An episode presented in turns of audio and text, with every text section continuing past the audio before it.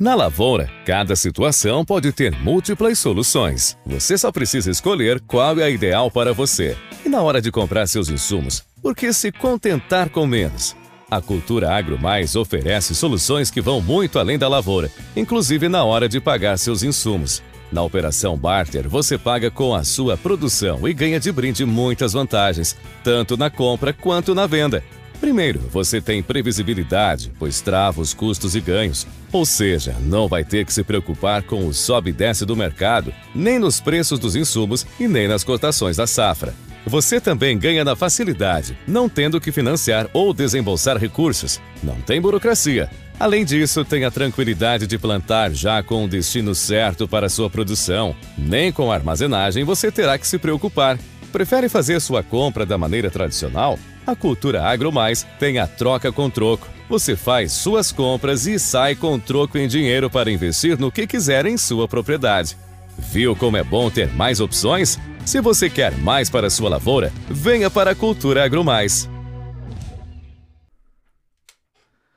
Fala, meus queridos! Boa noite, chega pra cá! Seja muito bem-vindo, seja muito bem-vinda. Está começando mais um Roots Podcast, o seu podcast agro. Esse é o episódio número 24. Eu sou o Douglas, aqui à minha frente hoje está meu irmão e agro-host Ismael André, nesse, nesse cenário aqui de festa junina, né, maninho? Fala, meu irmão, tudo bem com você, negão? Batuta? Fala, meu povo do ar, tudo certo com vocês também? A gente tá nessa temática aqui no mês de junho, arraiar roots. né, Arraiar! Arraiar roots. Arrumado esse No, estúdio, hein? no primeiro episódio a gente tava de chapéu, hoje a gente tá de... de- Você tá de boné pra Eu tô de trás. boné, eu tô com Região boné. do do- Serra do Mineiro? Tô com um boné que foi presenteado por, do nosso amigo Juliano Tarabal. Alô, Juliano! Ô, um abraço. Eu tô com o boné da SCL Agro, nossa parceira. Pessoal, a gente vai falar hoje sobre Plano Nacional de Fertilizantes. Você já ouviu falar do Plano Nacional de Fertilizantes? Se você já ouviu falar e não sabe do que se trata, fique aí, porque tem muita coisa boa chegando. E pra gente falar sobre esse tema, quem que a gente vai convidar, negão? Meu irmão. Eu e você, que nós vamos segurar as pontas aqui.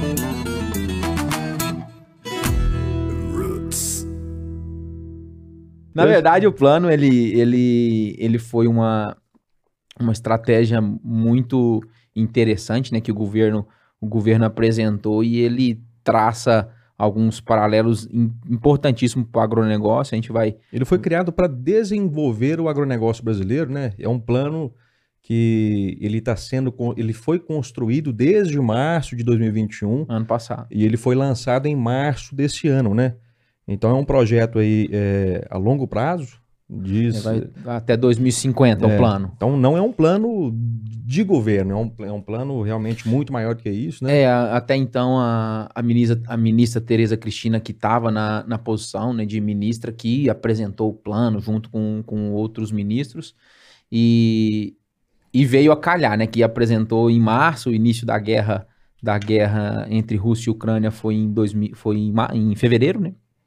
Fevereiro, e agravou todo esse movimento, a gente vai falar um pouquinho sobre esse cenário, agravou todo esse movimento de fertilizantes no Brasil, é, e o Plano Nacional de Fertilizantes, então imagine, ele já estava sendo construído e sendo colocado no papel há um ano, em fevereiro do ano passado. Foi apresentado em março, logo em, em, em, em- seguida, mês, um mês em depois. seguida que a guerra. Uhum. Então, é, até a gente, assim, quando, quando escutou isso, falou, opa, beleza, tá vindo uma estratégia por causa da guerra e tal, mas não teve nada a ver, entre aspas, com isso, mas foi diretamente afetado, né? É, veio, numa hora boa, é um plano realmente estrutural, né? Um plano estrutural para reduzir as importações, né? Mas vamos falar de alguns números antes da gente entrar realmente no, no- no Plano Nacional de Fertilizantes? Vamos embora. A gente trouxe aqui alguns números para contextualizar. O Brasil, né, a gente sabe já de, de- do cenário da importância do, do, do Brasil para a agricultura mundial. Né? Nós somos o celeiro, de fato, do mundo. A gente tem uma produção aqui, é, a gente produz é, cultivo em mais de 70 milhões de, de hectares. A gente tem produções de grãos próximos de 300 milhões de toneladas, algodão, é, quase 3 milhões de toneladas, hortaliças, 35 milhões, produz um, um, baita, uma baita praça também de produção de frutas de 40 milhões de toneladas. Somos o líder né, no ranking produção de café, suco de laranja, soja, cana-de-açúcar. No que tange as, as exportações, somos líderes também nas commodities soja, milho, café, suco de laranja também, carne bovina. Então, a importância do agro brasileiro, num, num, a gente sempre gosta de reforçar. A gente está lá com quase um terço de representatividade no PIB, então os números, né, 20 milhões de empregos direto. Então, os números do agro brasileiro são, são de fato é, expressivos. A gente fala em, em, em produção de alimento para próximo de um bilhão de pessoas. Né? Então, a gente somos aqui um país de 210 é, milhões de habitantes. A gente produz alimento para quase um bilhão de pessoas. Então, os números são realmente muito expressivos, né, meu irmão? Eu acho que assim, o, o aspecto quantitativo é muito importante pela, pela, pela expressão, né? Quando a gente pensa em um bilhão de pessoas. Mas o Brasil é um, é um país que está muito focado na questão qualitativa, né? Apesar de existirem as commodities, sim, né? Sim. É, a gente vê o, o, Brasil é, grande destaque na produção de cafés especiais, é, produção de, de, carnes nobres, né? Que, que são, que são é, exportadas com alto grau de exigência. Né? Então o Brasil tá, tá, tá, caminhando lado a lado aí, né? Cada vez mais produzindo com qualidade. Tanto, né? tanto na, na aba quantidade quanto qualidade. Qualitativo. E para a gente produzir todos esses alimentos, né? A gente está falando aí de, de 270 milhões de toneladas só de grãos, né? É, precisa de muito fertilizante. Então, para você que está que tá escutando aqui ao vivo, nos vendo, ou, ou está escutando no seu carro, na sua atividade no Spotify, ou em outras plataformas, que não conhece essa, essa seara do agronegócio e por que dos fertilizantes. Né? Quando se fala em NPK, o que, que é isso? É, a contextualização aqui é para essas pessoas que realmente é, não estão inseridas como nós estamos, né, uhum. meu irmão? Assim o, que são os fertilizantes, é, né? Vamos, vamos, partir do princípio do, do, que, do que são os fertilizantes, para que, que servem os fertilizantes, né? Assim, de, de, uma forma bem didática, da mesma forma que nós, humanos, precisamos de, de, de nutrientes, né? Proteínas, carboidratos, vitaminas, para a gente desenvolver, crescer com, com, com saúde, né? Crescer. Crescer fortinho. Fortinho, né? a gente precisa de, de uma boa alimentação. E as plantas, que são responsáveis por, pela produção de alimentos, né? Que, que na verdade é para nós, né? Crescer Exato. fortinho, precisa de fertilizantes.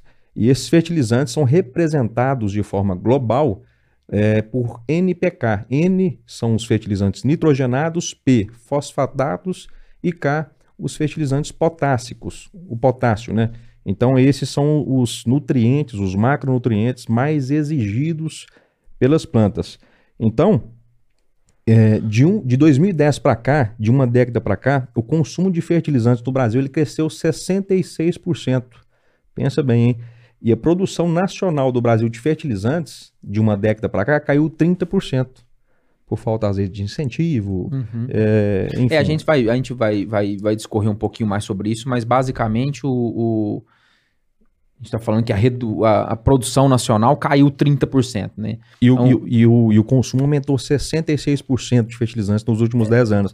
Então, a, a, a demanda, né?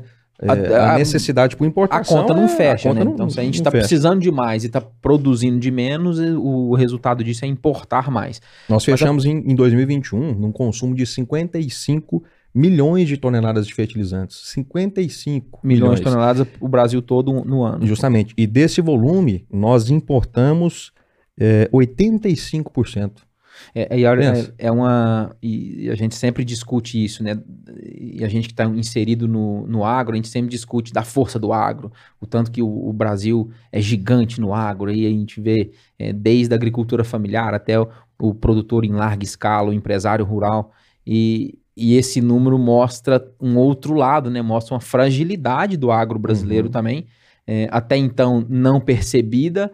É, e agora, né, com essa, principalmente com é, pandemia, guerra entre Rússia e Ucrânia, que a gente vê essas sanções é, acontecerem e isso enforcar a, a, oferta mundial nesse sentido de fertilizantes, a gente começa a, ver a importância é, da gente criar um plano de fato, da gente criar uma estrutura onde a gente vai buscar é, o, não é nem a autossuficiência, mas buscar a independência, buscar um pouco de autonomia na produção de fertilizante. Então, do, de um lado da balança, a gente tem toda a força de produtor, de maior isso, maior aquilo, de um, tantas milhares e milhões de famílias envolvidas no agro, é, representatividade numérica em PIB e tal, e de outro lado a gente tem uma fragilidade de ser quase que totalmente dependente, a gente está falando em 85%, é, de uma matéria-prima hoje essencial para a produção dos alimentos.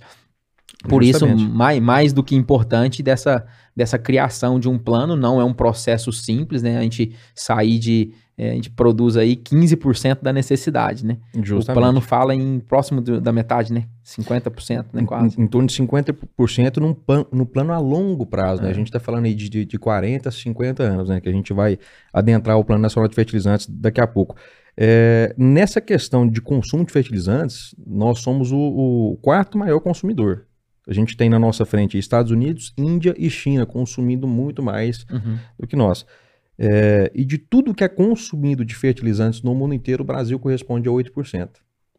É um número, só é um número expressivo. A, a, é. a, grandeza da demanda de fertilizantes, não só no Brasil, mas no mundo inteiro. E eu vou até entrar num, num aspecto um pouco religioso aqui, é, que, que, que de, vez, de vez em quando eu fico pensando.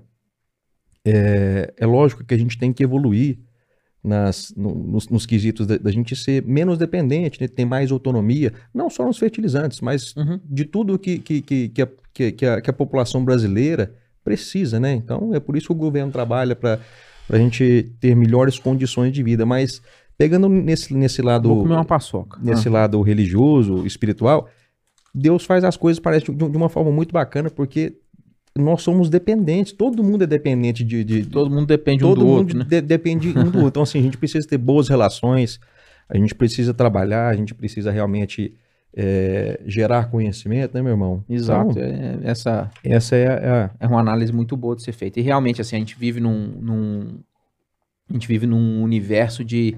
É, mais uma vez, né? De de grandeza para um lado e esse momento mostra o quão frágil somos nesse quesito.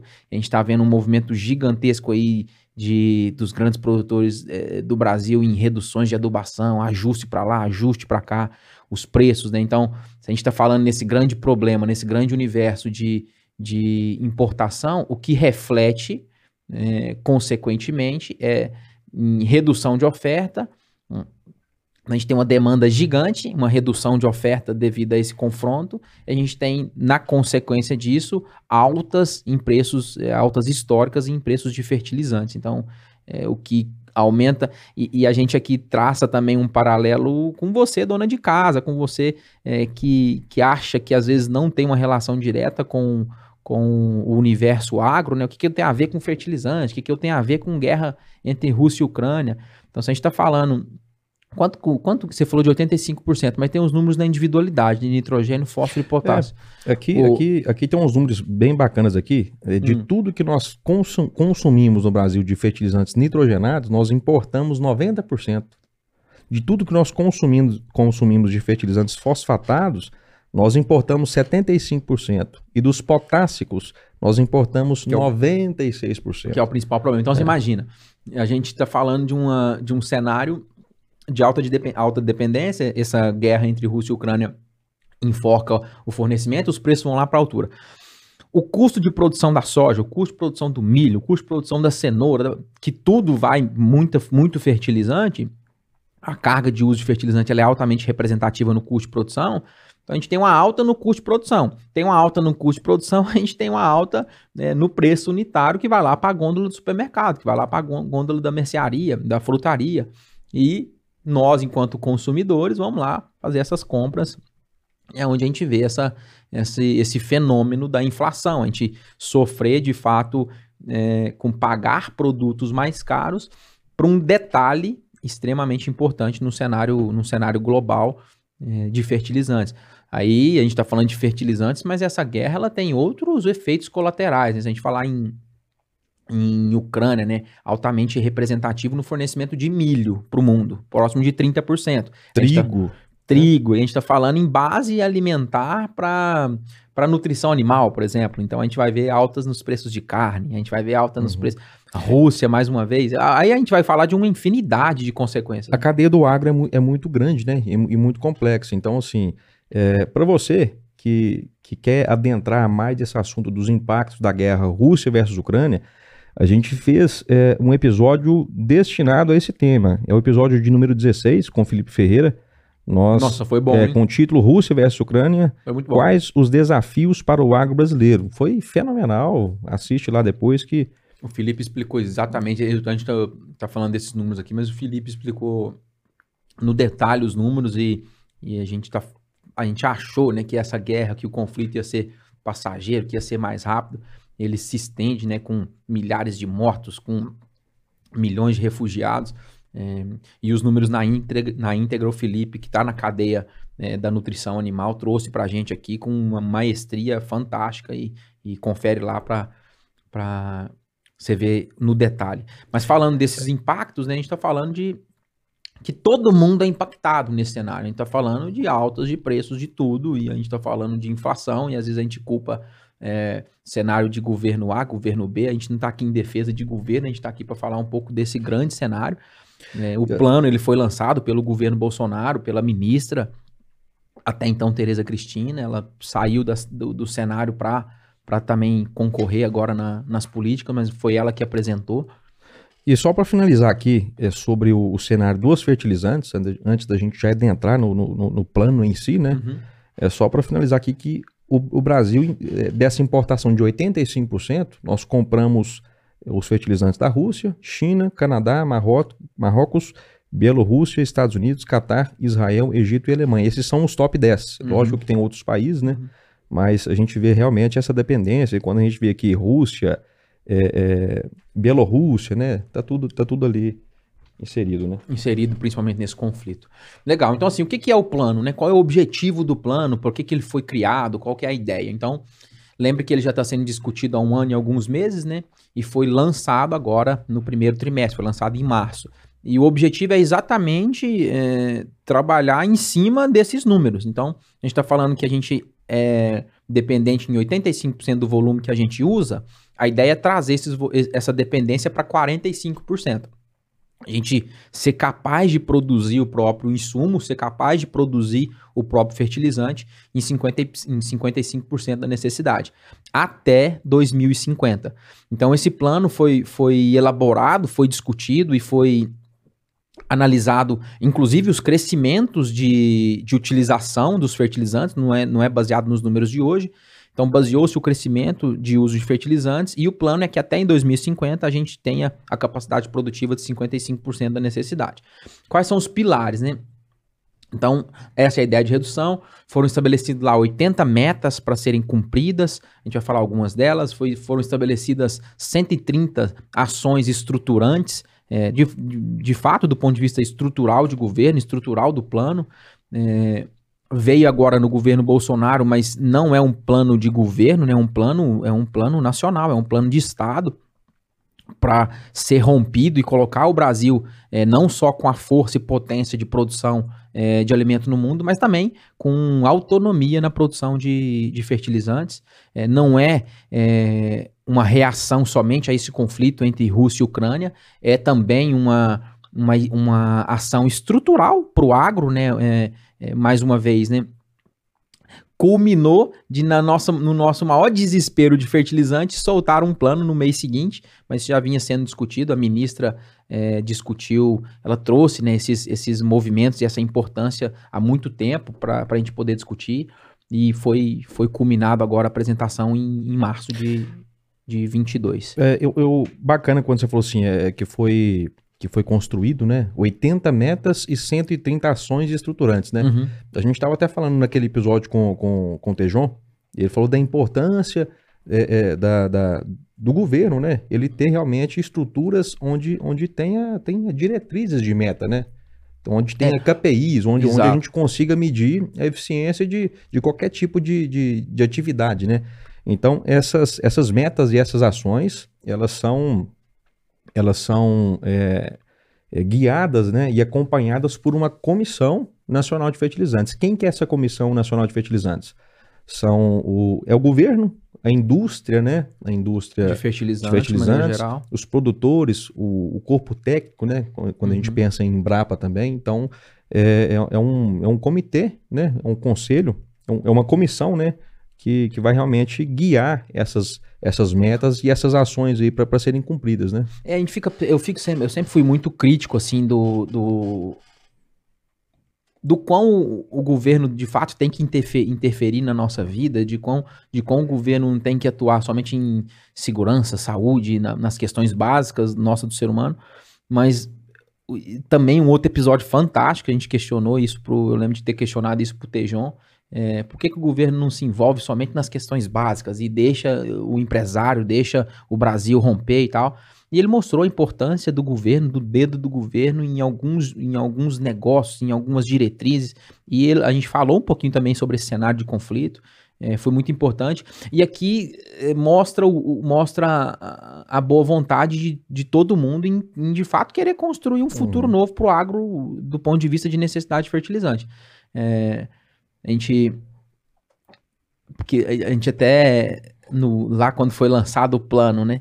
é, um caminho para um caminho para estruturar esse movimento de, de, de menor dependência do, do fertilizante seria o governo criar empresas de fertilizante, por exemplo. Então nós não somos suficientes em nós não somos suficientes em, em produção de fertilizante, vamos criar uma empresa para produzir fertilizante. Seria um caminho, criar uma estatal para isso. É, e não é o caminho que foi tomado. Então, o caminho é que está sendo criado. O primeiro ponto foi ser constituída uma comissão, aí entra essa importância, e, o- e a na minha visão, a inteligência de não seguir carreira solo enquanto governo e trazer lá a ponta, escutar o produtor rural. Então, nessa comissão, de fato, foi, foi incorporado produtores rurais eh, da grande cadeia de consumo de fertilizante. Na comissão foi incorporado eh, a indústria que produz o fertilizante dentro do Brasil, entender as demandas, planos de expansões, quais são os caminhos, eh, e não o governo sozinho tomar, tomar as rédeas e, e- e criar uma, uma empresa esta- estatal com um- uma renca de cabide de emprego para tentar resol- resolver um problema onde às vezes a expertise não está toda e somente única dentro do governo. E Então, só poderia ter acontecido. poderia, Poderia, ter acontecido. acontecido. Se- é- Era uma opção, né? Era uma opção. É, na verdade existe o plano, ele foi decretado em março, foi assinado, agora ele já tem, já tem ações que já aconteceram. é, Então a gente espera que de fato até 2050 esses números a gente só vem batendo meta em cima de meta para poder, pra poder Uhum. produzir, né? E esse plano que foi lançado em março desse ano, né? Ele foi assinado é, pe- pe- pelo presidente, pela ministra, né? Enfim, quem, quem que construiu? Quem que, quem que colocou a mão nesse Plano Nacional de Fertilizantes? Foi os, os ministérios da Agricultura, Ministério da Economia, Minas e Energia, Tecnologia e Inovação, Ministério do Meio Ambiente e a Secretaria de Assuntos Especiais. Então, foi um, um plano construído a várias mãos, né, por vários ministérios, cada um é, é, dando o seu, a sua contribuição né, na sua área. E, É, na verdade, e- assim, e, o- é um plano bem robusto, né, meu irmão? gigante, assim. A gente, tá, gente tá falando que nós somos o quarto maior consumidor de, de fertilizante do mundo. Então, imagina que é, dentro desse cenário, nós, enquanto compradores, enquanto clientes, do outro lado tem um monte de vendedor que quer atender essa demanda. Então, lá tá na- no, no plano, lá, lá na reunião oficial lá do governo, tinha, tava presente lá um- uma cacetada de, de países lá. é, querendo entender o plano, onde é que encaixava os interesses pessoais desses, desses, desses países, onde é que enca- eh, encaixava de fato, existia uma preocupação nacional, e uma, uma preocupação, na verdade, mundial sobre segurança alimentar, entendendo e partindo do ponto de que o Brasil realmente é importante no fornecimento de, de alimento para o mundo. Eh, mas tinha diversos países ali participando, a gente até anota, notamos aqui, Arábia Saudita, Argélia, mais, mais de 10 embaixadores ali, né? Austrália, Bahrein, Catar, Egito, Emirados Árabes, Iraque, Jordânia, Kuwait, Liga Árabe, Marrocos, Peru, Tunísia, União Europeia, Oman. Todos os embaixadores estavam lá no lançamento desse plano para entender do que se tratava. Mas, a- mas ali há um interesse de venda de fertilizantes. Claro, Há claro. um interesse de, de entender, é, é, às vezes, num momento ali de participar de um, de um investimento, né?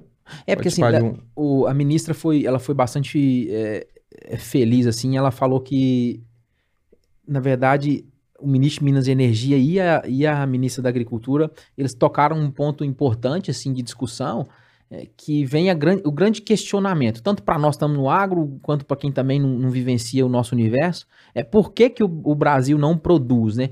Quando a gente olha esse cenário de 85% de dependência, é, o primeiro pensamento que vem é que a gente não tem capacidade de produção. Então, a gente produz 15% porque a gente não tem capacidade de produzir. Isso é uma mentira. A gente tem capacidade. Gente... Tanto é que o plano está lá uhum. falando em capacidade de 55% da necessidade até 2050. Então. É, é, mais do que triplicar, né? Falar que a gente é mais do que triplicar. Falar que a gente não tem jazida, que a gente não tem rocha de potássio, que a gente não tem fósforo, é, é não, não, é, não é, uma, é uma inverdade, né? E o ministro de, de, Minas e Energia falou isso muito bem, que a gente tem no Brasil aqui quase que uma tabela periódica de, de nutrientes, assim, de, de, é, de elementos para poder ser explorado. Existe um monte de questão.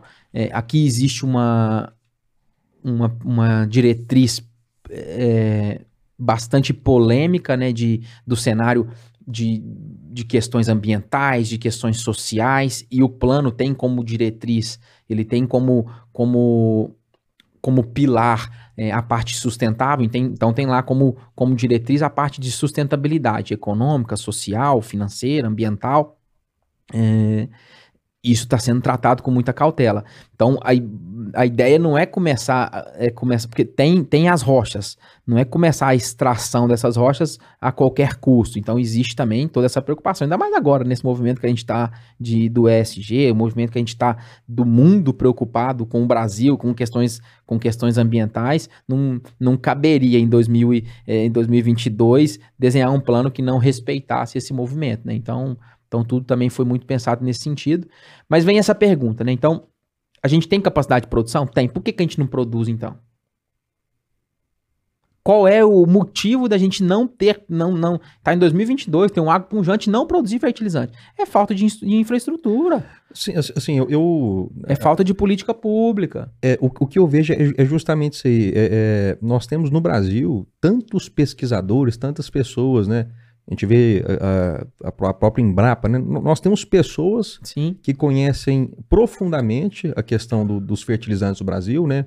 É, qual que é o nosso potencial, as, jaz, as, as jazidas que, que já estão todas mapeadas, só que realmente faltava a mão do governo para tocar isso para frente.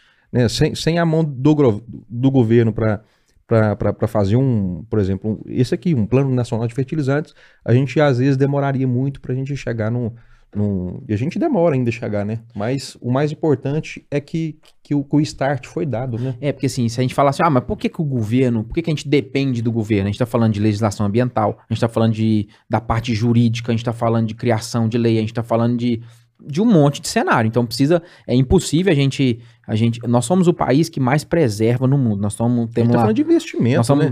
Bilionário. Pensando, pensando na, só na questão ambiental, né, nós temos um, uma preservação do território de quase 70%, 66 ponto alguma coisa. Então a gente utiliza do nosso território o resto para tudo. Então a gente está preservado lá 66%. Essa, ainda assim, nós somos, nós somos taxados no mundo como um país que desmata muito. E a hora que a gente vai comparar Estados Unidos, a hora que a gente vai comparar a União Europeia, tá lá na casa de 20% de preservação versus 66 nós.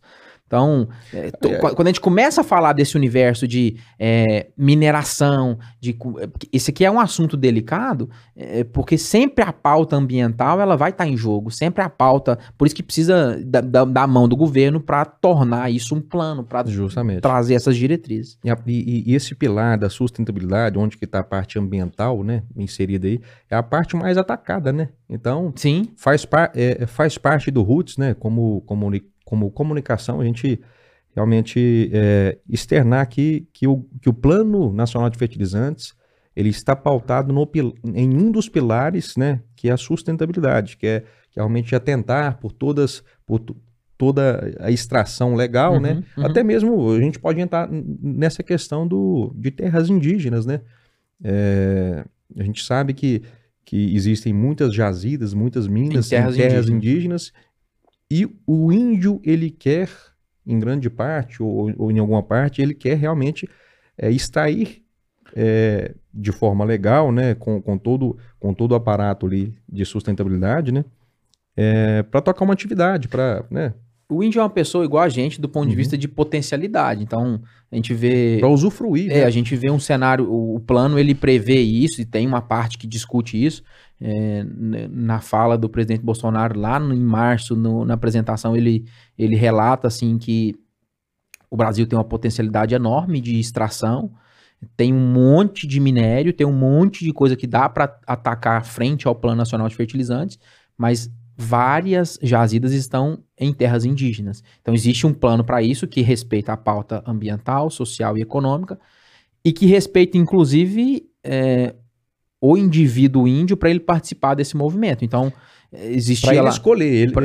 Você quer evoluir? É, você, é, você, você quer explorar a sua terra de forma sustentável? Exatamente. Né? Para ele ter ganhos em royalties, para ele ter ganhos em, em ganhos econômicos para extração de, desse, desse universo. É onde que o índio vai ganhar, o Brasil vai ganhar, a, a, a população mundial vai ganhar, né? É.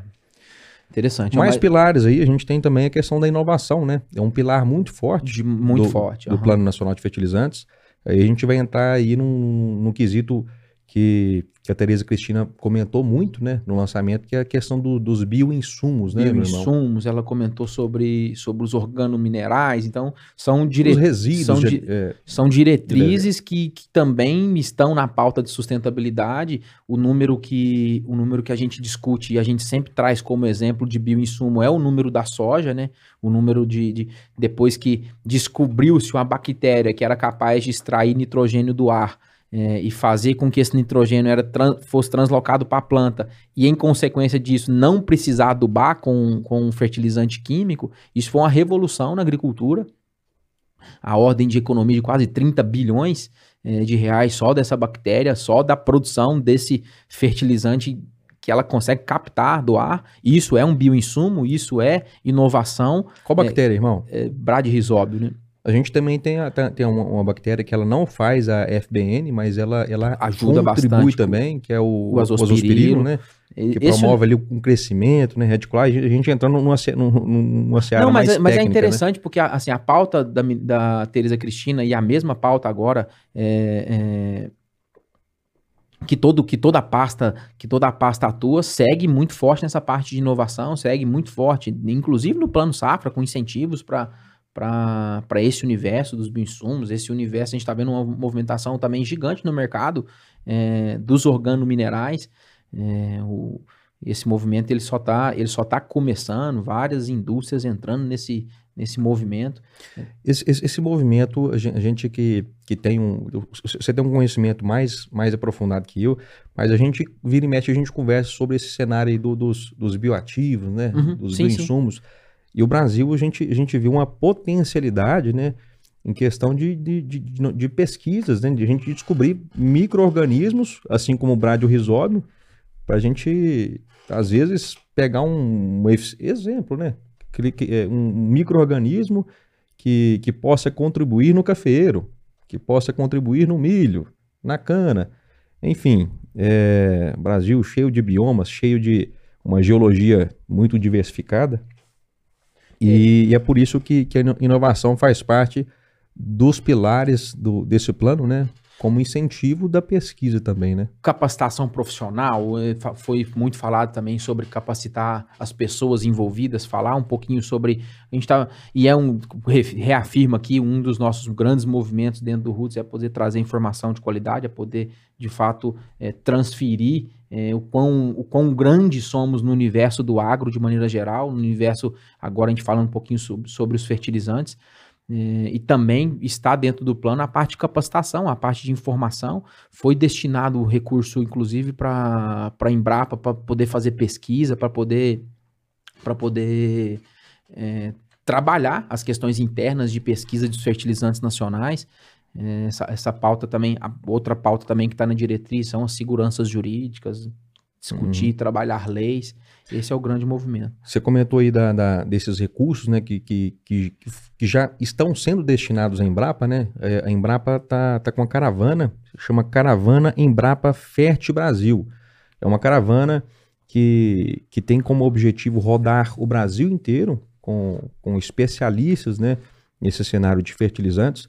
Para quê? Para, de forma bem, bem, bem resumida, para é, fazer com que o produtor rural ele tenha maior eficiência no uso de fertilizantes.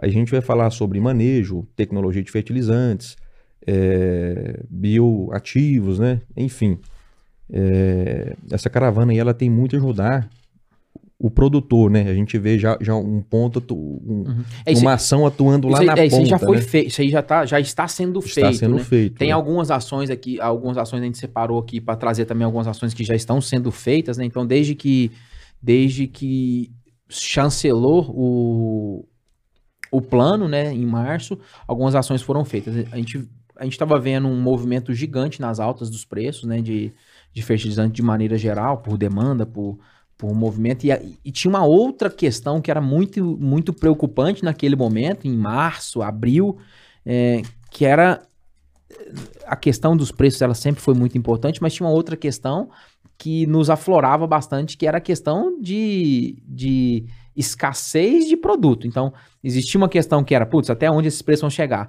Existia outra questão que é o potássio, que a gente depende de 96% de importação. Ele vai ter?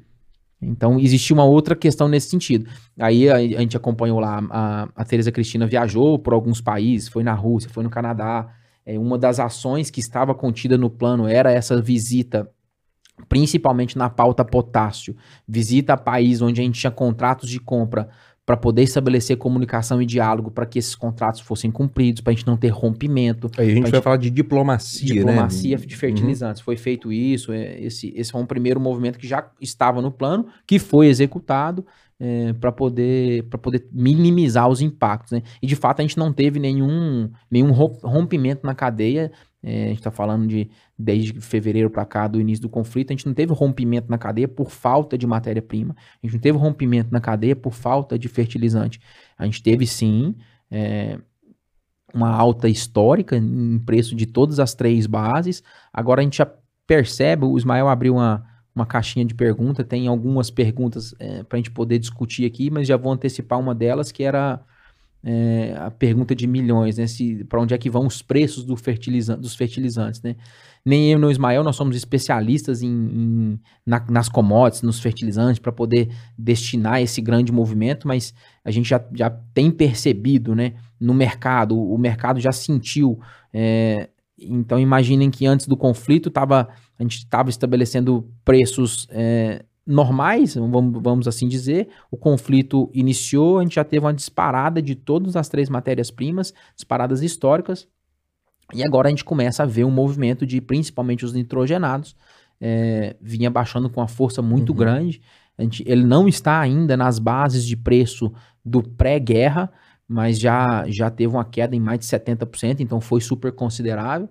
É, a parte potássio e a parte é, fósforo não teve essas quedas significativas em, em comparação à ureia, mas a gente também já começa a, a, perceber um movimento sim, mas é uma pergunta difícil de ser respondida porque a gente está falando de algumas variáveis e não só do conflito, né? A gente está falando de dólar, a gente está falando de outros cenários. Né? É, e, e, e, aí a gente entra naquela, naquela seara que nós entendemos muito, que é depende, né?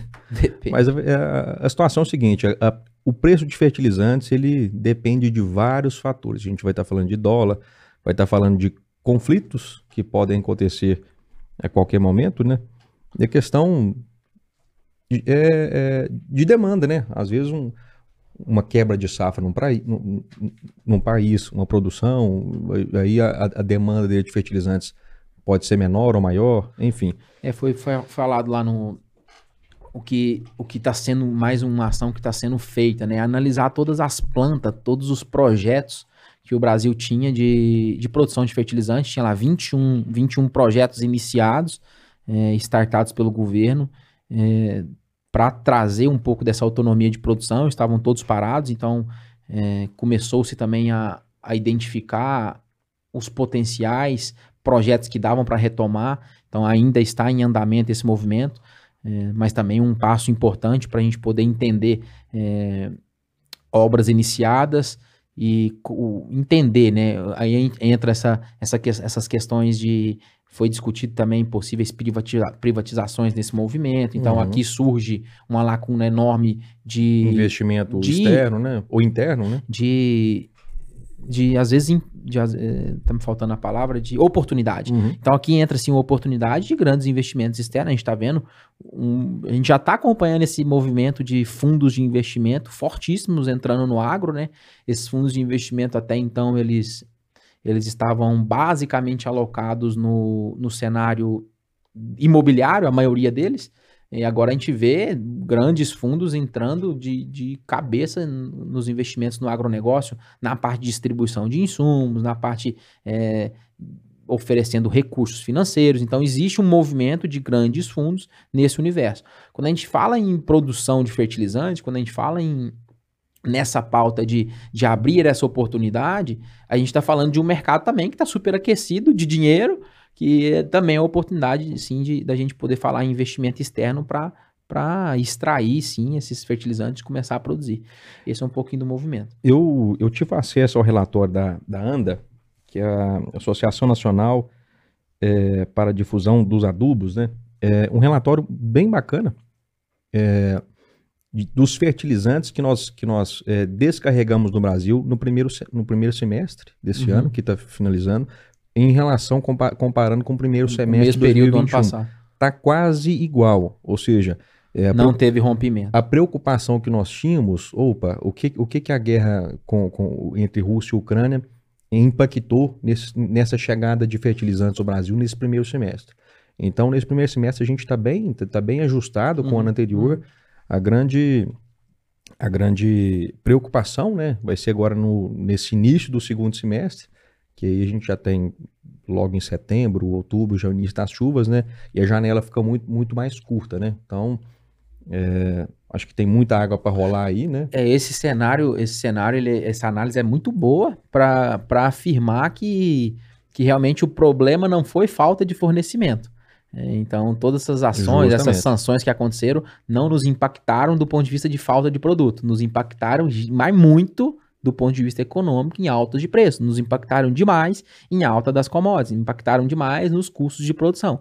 Então, quem não tinha o fertilizante comprado, que precisou sair para o mercado, que precisou fazer o planejamento do café, o planejamento dos cereais e comprar é, ureia de do, entre 2.500 a 3.000 reais explodir para 6.000, 6.500, 7.000 reais, o, esse cenário realmente vai impactar no custo de produção, vai impactar no bolso. Mas do ponto de fornecimento, não.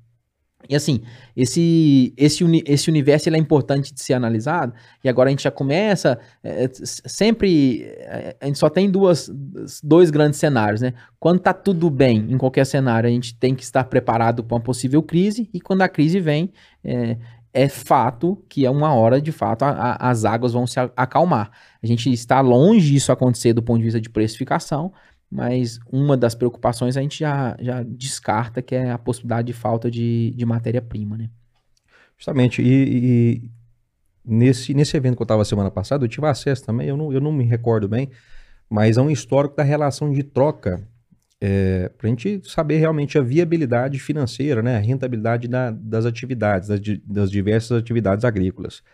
É, a relação de troca de fertilizante por por, é, por commodities Saco, agrícolas. Sacos de soja por... De soja, café, uhum. milho. É, essa relação é uma relação, por mais é, elevado que seja os preços fertilizantes, é uma relação que não está diferente, ela não está abaixo é, das, das, relações uhum. históricas. Uhum. Então é muito importante o produtor realmente analisar essa relação. Tá? A, gente, a, gente, teve também um, uma compensação nos preços das commodities. Das né? commodities. Café também saiu lá de 600 e poucos reais, 500 e poucos reais para 1.200, 1.300 reais. Soja da mesma maneira, batendo patamar de 160, 170 reais. Então acompanhou-se esse movimento ainda bem é, do ponto de vista e na análise na ótica do produtor, porque senão a conta de fato não fechava na produção.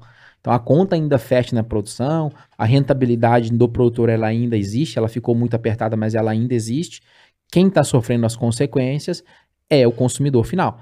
Mas ainda assim, o, analisando essa ótica e visto esse grande cenário, é, é um mundo é um mundo menos pior. Porque se para o produtor essa base não existisse, se essa, essa rentabilidade não existisse, a gente estava falando em quebra de massa da cadeia produtiva. A gente estava falando em produtores deixarem de plantar. A gente está falando, e a gente está falando no universo que existe fome no mundo ainda. Então, Uhum. é, é, parece romântico o cenário e o discurso, mas a gente está falando que se o cenário de commodity não acompanhasse e não tivesse essas altas que tiveram, a gente está falando de produtor que não ia produzir. Ou que se produzisse ia ficar no vermelho. E aqui. Aí a gente fala de, de, de um movimento financeiro gigantesco, né? Então, é, aquele produtor que ele, que ele pegava ali 100 mil reais para executar a atividade dele, né? para tocar a atividade dele numa safra, hoje ele Uhum. precisa de quê? 300 mil reais, 400 mil reais. Então, aonde que vem o, tudo o, impactou, né? o plano safra, ele tem que ele, ele tem que estar ajustado para isso, né? Os bancos têm que estar tem que tá estar Eu tive a oportunidade de participar também na semana passada de um evento onde estava presente o Marcos Montes também, o atual ministro da Agricultura, e ele foi o discurso, assim, ele vem na mesma narrativa da, da Tereza Cristina, é, de um discurso da punjância, de um, de um discurso da importância, de um discurso da grandeza do Brasil frente ao mundo e, e da responsabilidade que o Brasil tem é, na produção de alimento. É, muito foi falado nesse evento sobre o Plano Safra, já puxando o gancho, né, que o Plano Safra ele é insuficiente. Nós estamos falando aqui que não- ele não saiu ainda, tá, tá na bica para ser, pra ser lançado o Plano Safra agora de 22, 22, 23. Mas se a gente pegar o histórico do ano passado, né, 2021, o Plano Safra ele disponibilizou para os produtores rurais é, algo em torno de 250 bilhões. É, e isso é um- uma mera parte da necessidade do agronegócio brasileiro. Nós estamos falando que o agronegócio brasileiro precisa de um trilhão. Então, nós estamos falando que o plano safra, que é o dinheiro governamental subsidiado para o produtor é, custear a sua produção, 25%. representa 25% da necessidade. Então, o produtor ele vai, ele vai, é, ele precisa da parte financeira é, da- do, do financiamento para conduzir a atividade, ele vai para os bancos, ele vem, ele vem para o cenário das revendas e cooperativas, ele vem para o cenário de aí onde estão entrando esses outros grandes fundos de investimento também entrando nessa é, nessa compra de dívida, né, por assim dizer, nessa, nessa entrada de capital né, fundos de investimento também para o produtor. E todo esse movimento ele só, ele só reafirma o, o- e palavras do, do Marcos Montes em- nesse evento da semana passada, do quão importante é, é o Brasil estar coeso, diminuir essa, essa distância entre o consumidor lá na ponta, lá em- nas gran, na, grande, na grande capital, lá em São Paulo, lá no Rio de Janeiro, Belo Horizonte, das áreas de fato produtoras do interior. em- em o Brasil ser único na conversa para o mundo nessa parte sustentável, o Brasil mostrar de fato para o mundo a sua força não só em produção, mas a sua força também em preservar, a sua força também em, em preocupar com as pessoas, preocupar com as questões sociais. Então esse foi um, foi um movimento é, e a gente só percebe uma coerência de- de- da ministra também agora para o Marcos Montes e, e nesse universo de, de buscar sim uma pauta sustentável, de buscar não deixar não deixar essa pauta morrer para produzir o alimento a qualquer custo. Então só reforçando também e falando um pouquinho desse plano safra, da importância dele, eh, os produtores já estão já estão no ansiosos para poder buscar esse recurso. Hoje a taxa de juros no Brasil está muito caro, né? Então é essencial que, que, o, que o Plano Safra saia agora eh, com, com diversos universos de captações para máquinas, para custeio. É, não foi lançado ainda, então a gente não sabe nem o valor, não sabe nem taxa de juros para poder discutir esse universo. Você sabe qual, qual mês que foi lançado o plano safra do ano passado? Me- meio, meio do ano, né? É junho, é julho, junho ou julho. Tá no, tá, assim, ele É. tá tá seguindo esse raciocínio, era para ter sido é, a Kellen Severo, é, tenho acompanhado ela bastante, Uhum. o Marcos Montes também reafirmou que já tá já tá Eles o- estão bem em cima aí tá pra- bem em cima pra pra- buscar essa para poder para poder soltar esse plano. É, agora acreditamos que até semana que vem é, esse plano também já saia para os produtores. Ficou alguma coisa para trás pra gente falar sobre o plano? Não, é isso, acho, né? Vamos- Embrapa, Vamos fazer um, um breve resumo aqui. bora, vamos lá. Então, o plano, Diga. O plano safra, então, é um, Vou comer mais uma paçoca. Vamos lá, é, um- é uma estratégia do governo, mas só que, que que é, que é muito mais uma estratégia do Estado, né? Para quê? Para desenvolver o agro- agronegócio do Brasil. Nós Certo? estamos falando de uma dependência gigantesca até De hoje de fertilizante e o, e o plano vem para poder atacar essa dependência. É, De 86 para não é para ser autossuficiente, 40, 50%. mas é para ser Mas a gente- autônomo, é. pra- Justamente. Esse plano está sendo desenvolvido desde março de 2021, finalizou, foi lançado em março desse ano, né?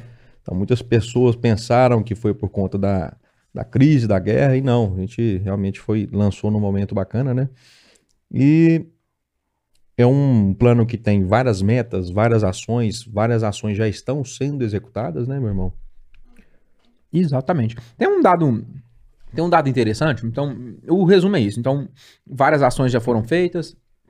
O plano ele é longevo, o plano é do 2050, então tem muita ação, depende de um monte de cenário, mas é a linha final em 2050 é, é ter essa produção e ter essa autonomia na produção. É, é, mas eu, não- eu também fui pesquisar, tem um município lá em, em, em Sergipe, Capela, Olha essa informação. No município de Capela, em Sergipe, existe um poço de potássio de 1.620 metros de profundidade. Eu não entendi muito bem assim esse, eh, o quão grande é isso. Eu, aí eu fui aprofundando, aprofundando. Estimativa de 4,7 bilhões de toneladas de potássio nesse poço. Uma previsão de retirada por ano, trabalhando full time lá, de retirada de 1,2 milhões eh, de toneladas por ano. Só em ICMS e royalties, uma arrecadação de 100 milhões. Só em ICMS e royalties. Então, não é falta de jazida, não é falta de matéria-prima, não é falta de, de ter o nutriente para ser explorado. Falta aqui, um, de sim, um plano, e agora a gente enxerga esse, esse grande movimento acontecendo. Esse, isso é super importante para o agronegócio brasileiro, é super importante para a pauta ruralista. É, para segurança alimentar, é importante para o produtor brasileiro ter acesso tá, e não ter essa dependência. Então, esse número aqui me chocou. É, a hora que a gente começa a, a colocar número, porque a, a gente também existe aqui na nossa região, né, na região do Alto Paranaíba, algumas extrações de potássio. Em Carmo do Paranaíba tem uma, uma, uma extração, São Gotado tem outra extração, é, que estão também a todo vapor. Existe esse. Mas dessa matéria-prima, a gente está falando que a gente produz 4% da necessidade. Então, o universo ele é gigantesco. Então, aqui vai caber um monte de investimento, um monte de recurso, um monte de geração de emprego, um monte. Só, não falando só do efeito de ter uma matéria-prima produzida e utilizada dentro do Brasil, nós estamos falando de um monte de efeito benéfico colateral de geração de emprego, de um monte de coisa. É, o, o- a ministra, até então ministra Tereza Cristina, no lançamento, ela falou que tem muita coisa mapeada, né? Uhum. Então, assim, até entrando num- num- numa, numa seara mais técnica dos fertilizantes, é, a, gente, a gente vê que, que por exemplo, na, na- perto nossa, da gente aqui, Alto Paranaíba, né? A gente vê que tem algumas, algumas jazidas de potássio. Porém, não é a fonte que nós conhecemos que é a fonte mais utilizada, né? São outras Cloreto, fontes. uhum. É, com, com garantias, né, concentrações menores, mas são soluções. Então, essas jazidas acredito que, que estão sendo estudadas, né? A questão qual fonte, qual, qual a, a, a- Por isso, a- por isso a que a- concentração, né? Qual que é a viabilidade da eficiência agronômica, né? É, Porque- assim, aí, aí aqui entra uma resposta para a pergunta de o recurso que está indo para a Embrapa, é, que foi destinado, recurso, acho que da, de Minas e Energia, foi destinado um baita de um recurso para a Embrapa em pesquisa. É, não, não, muito provavelmente é para pesquisa nesse grande universo Uhum. dos fertilizantes nacionais, nessa pesquisa desse grande, desse grande universo do plano. Vamos falar dos nossos parceiros? Vambora, vamos falar de quem nos apoia, vamos falar de quem está junto com a gente. Vem comigo, vamos falar da Baú, a Baú que é 37 anos, atua no agronegócio brasileiro, atua aqui no Cerrado brasileiro, sendo especialista na produção dos mais nobres, nobres cafés que o Cerrado Mineiro há de produzir, com bastante sustentabilidade, humanização, mesclando sempre a modernidade com as suas raízes, com as suas tradições. A Baú é referência nos mercados, nos vários mercados do, do exterior e também estão presentes no mercado interno, nas mais nobres cafeterias do Brasil. Ficou curioso, quer entender, quer conhecer um pouquinho mais da Baú, quer conhecer mais um pouquinho desse cenário do café, agora que tá colhendo, tá, tá, tá todo vapor, vai lá na- nas redes sociais que você vai ver um monte de máquina lá colhendo, um monte de cenário é, bonito para ser, ser, ser visto. Basta posicionar o celular aqui no QR Code, você vai cair direto na- nas redes sociais deles para conferir esse universo. Um abraço, Baú, abraço, Poliana, abraço, Durval. Muito bom. Cultura Agromais. A Cultura Agromais é uma empresa com soluções agronômicas, financeiras e tecnológicas para as nossas lavouras. Tem como lema entender, acompanhar e entregar o que há de melhor ao produtor, que é o nosso grande protagonista do agro, né, meu irmão? A equipe está presente no campo, buscando sempre uma agricultura com identidade, serviços e soluções para atender com qualidade. O objetivo é acompanhar o manejo de perto, de forma técnica, para o aumento efetivo da produtividade e com rentabilidade, meu irmão. Maravilha. Atualmente a companhia está em plena expansão, é, já, já possui nove unidades, patrocínio, Passos de Minas, Coromandel, Capinópolis, Utuverava, é, Conceição das Alagoas, Pirajuba, é, Ituverava, já falei, lá no estado de São Paulo, e agora também em Santa Juliana. Acabou de fazer a fusão com a AgroSuporte. Para conhecer um pouquinho mais também sobre esse universo da cultura, basta posicionar o celular no QR Code ou pesquisar nas redes sociais por Cultura Agromais. Muito bom. SCL Agro, novos tempos, novas soluções. A escala nutrição animal evoluiu para SCL Agro, com a mesma qualidade, buscando ainda mais o sucesso dos seus clientes, oferece- oferecendo soluções completas para o agronegócio. A escala nutrição animal evoluiu sem abrir mão da parceria que você já conhece, tudo isso pensando em um futuro melhor para todos. Evoluir sempre, essa é a cultura da SCL Agro. Conheça essa evolução acessando o QR Code que está aí na sua tela.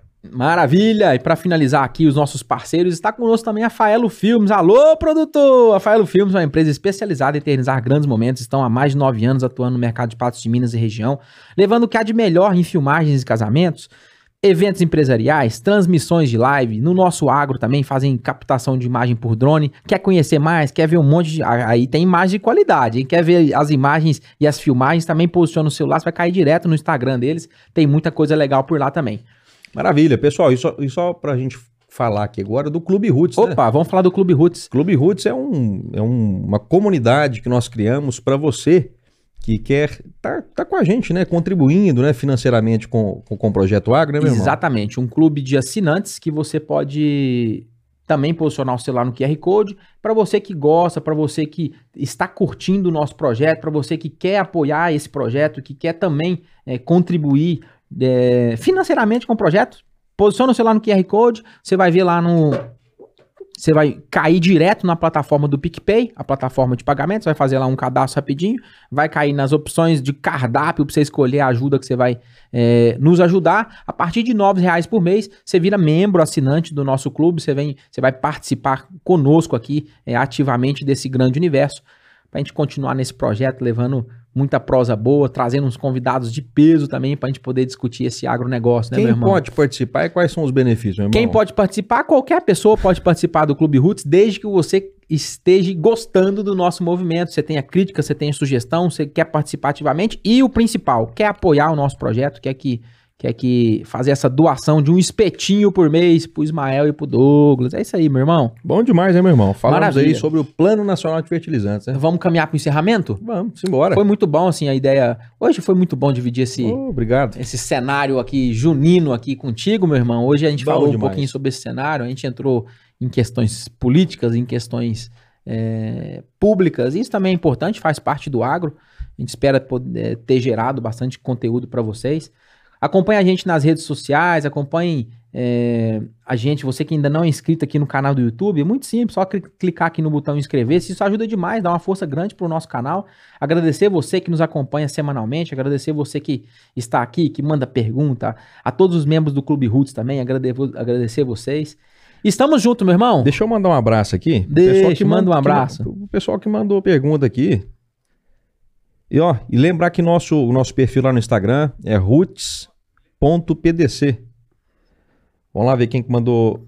Ó, o Betinho, o Giovanni, tava tudo na live aqui, Dona Lindalva. Um abraço pra Bu- Bruna. Alô, Bruna.